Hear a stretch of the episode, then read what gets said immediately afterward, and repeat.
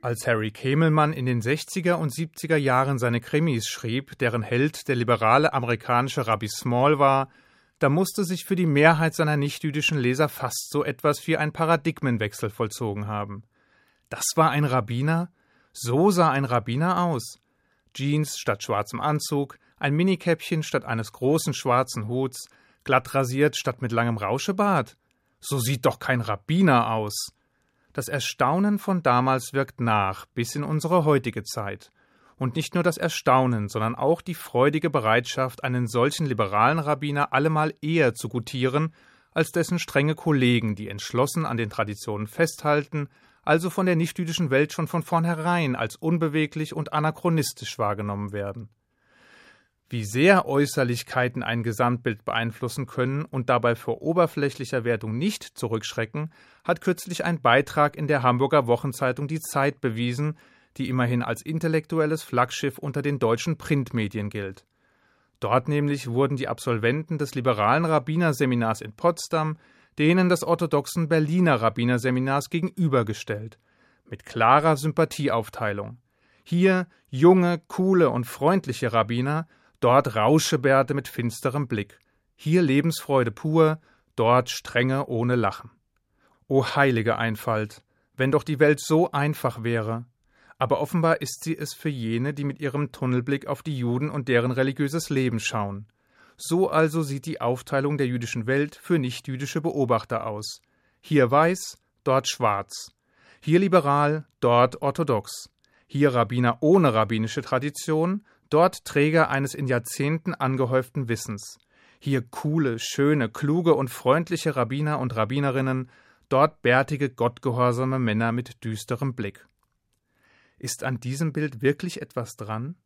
Wie viel Wahrheit steckt in dieser Beschreibung und wo war das eigene Vorurteil oder der Wunsch Vater des niedergeschriebenen Gedankens?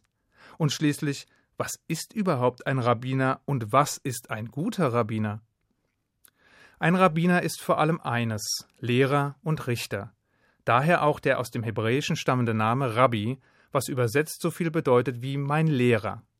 Er ist das religiöse Oberhaupt der Gemeinde und bietet ihr religiöse Führung und Leitung.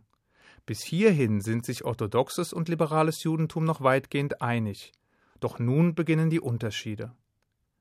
Ein orthodoxer Rabbiner wandelt auf den Spuren unserer Weisen. In dem Bewusstsein, dass dem jüdischen Volk am Berg Sinai neben der schriftlichen Torah und den 613 Mitzvot auch die mündliche Lehre, also die Gebrauchsanweisung für die Umsetzung der Gebote von Gott offenbart wurde, verpflichtet er sich der tiefgehenden Beschäftigung mit unseren Schriften und Lehren dem Lernen der Torah und des Talmud, der im zweiten Jahrhundert von Jehuda dem Prinzen schriftlich zusammengefassten mündlichen Lehre, samt ihrer Auslegung und Kommentierung und den Entscheidungen der großen Rabbiner von damals bis heute. All das dient ihm als religiöse Leitlinie für sein eigenes Leben und als Basis für die Leitung seiner Gemeinde, der er als Vorbild dienen soll. Als Vorbild im Glauben, aber noch viel wichtiger, als Vorbild im Handeln und in der Mitmenschlichkeit. Ein liberaler Rabbiner hingegen ist das Ergebnis einer gut 200 Jahre jungen Entwicklung. Beginnend mit der Französischen Revolution wurden auch erste Versuche der gesellschaftlichen Gleichstellung von Juden unternommen, die im Gleichschritt mit starker Säkularisierung und Modernisierung auch eine neue Form des Judentums entstehen ließen, eben liberales Judentum. Dieses versuchte die Idee der göttlichen Lehren und Gebote zu überwinden und die jahrtausendealte Tradition hinter sich zu lassen. Es verwarf die Vorstellung der göttlichen Offenbarung am Berg Sinai und erlaubte die Veränderung und Abschaffung der Gesetze wegen des gesellschaftlichen Wandels. Davon ausgenommen waren die moralisch-ethischen Vorschriften des Judentums. Ein liberaler Rabbiner ist daher den jüdischen Traditionen und dem Gesetz weit weniger verpflichtet und ist deshalb in der Lage, flexibler auf Veränderungen, Entwicklungen und gesellschaftliche Stimmungen zu reagieren. Er soll quasi ein modernes Judentum repräsentieren zeitgemäß, flexibel und mit starker ethisch-moralischer Ausprägung. Aber ganz so einfach ist es dann doch nicht. Denn weder bedeutet jüdische Liberalität einen gänzlich verantwortungslosen Umgang mit Torah und Tradition, noch meint Orthodoxie das blinde, hartherzige Festhalten an vermeintlich überkommenen Gesetzen und Lehren. Denn auch das orthodoxe Judentum, das diese Bezeichnung übrigens erst seit gut 200 Jahren trägt, da es bis dahin das einzige, das praktizierende, das gesetzestreue, eben das Judentum war, verharrt nicht in einer religiösen Mumifizierung. Es ist bis heute dauernd und intensiv damit befasst, das Gesetz vor übereilten und leichtfertigen wesensverändernden Eingriffen zu bewahren und gleichzeitig eine moderate Anpassung an die fortschreitende technische und gesellschaftliche Entwicklung in der Moderne zu erreichen. Dies jedoch stets in tiefem Respekt vor unseren Weisen und in enger Anlehnung an deren immensen Wissensschatz und deren Entscheidungen. Gelehrte wie Samson Raphael Hirsch, der im 19. Jahrhundert in Frankfurt geborene Rabbiner, haben außerdem bewiesen, dass eine Verbindung von weltlichen Wissenschaften und religiösem Wissen, von Moderne und Tradition durchaus möglich sind. Und zwar auch ohne Gefahr zu laufen, ein irgendwann von seinen Grundfesten gänzlich entfremdetes Judentum zu produzieren. Die Krux mit der Liberalität ist nämlich folgende. Wo fängt man an und wo hört man auf? Welche Gebote werden beibehalten und welche als überkommen oder unpraktikabel verworfen?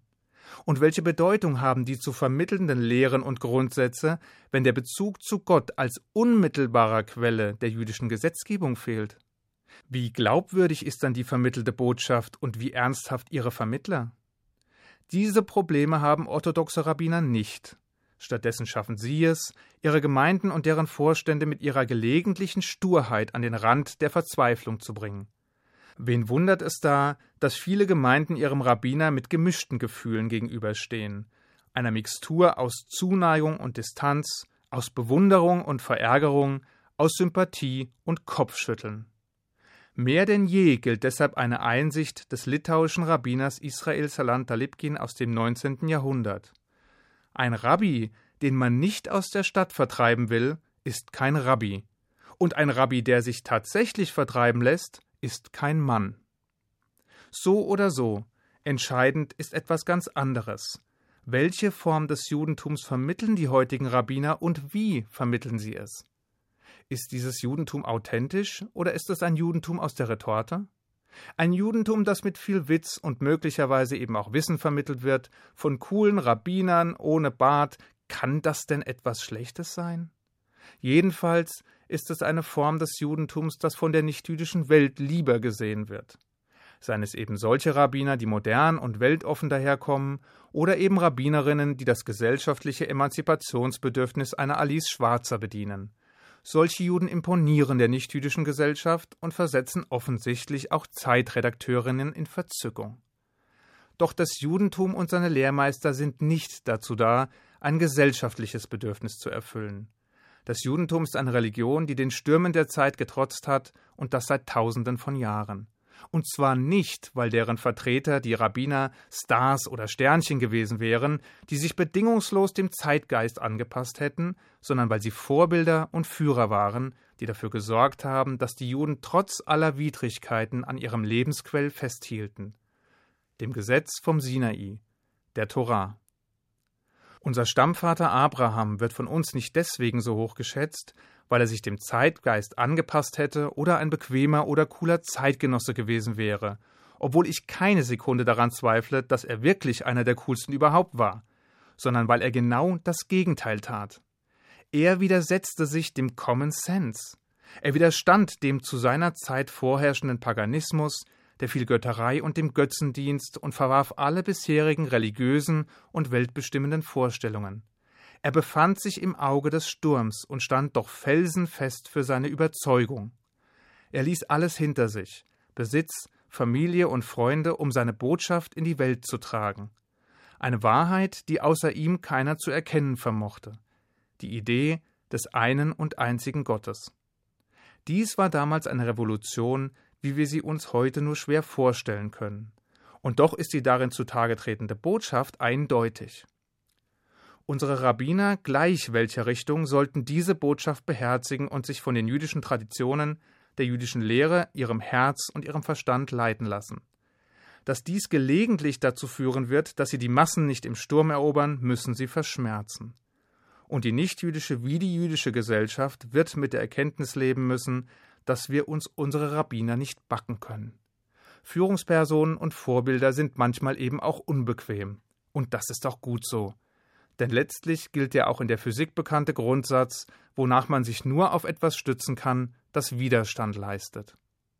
Ach übrigens, es gibt in Deutschland tatsächlich bärtige Rabbiner, und zwar sowohl Liberale wie Orthodoxe. Und ebenso gibt es glattrasierte Liberale und glattrasierte Orthodoxe. Und es gibt freundliche Liberale und freundliche Orthodoxe. Und das umgekehrte Phänomen gibt es auch. Im Übrigen habe ich in einem Zeitungsartikel einmal gelesen, dass Bartträger klüger und sympathischer wirken als andere. Aber ob das auch für Rabbiner gilt? Ich wünsche Ihnen einen guten Schabbat. Shabbat Shalom.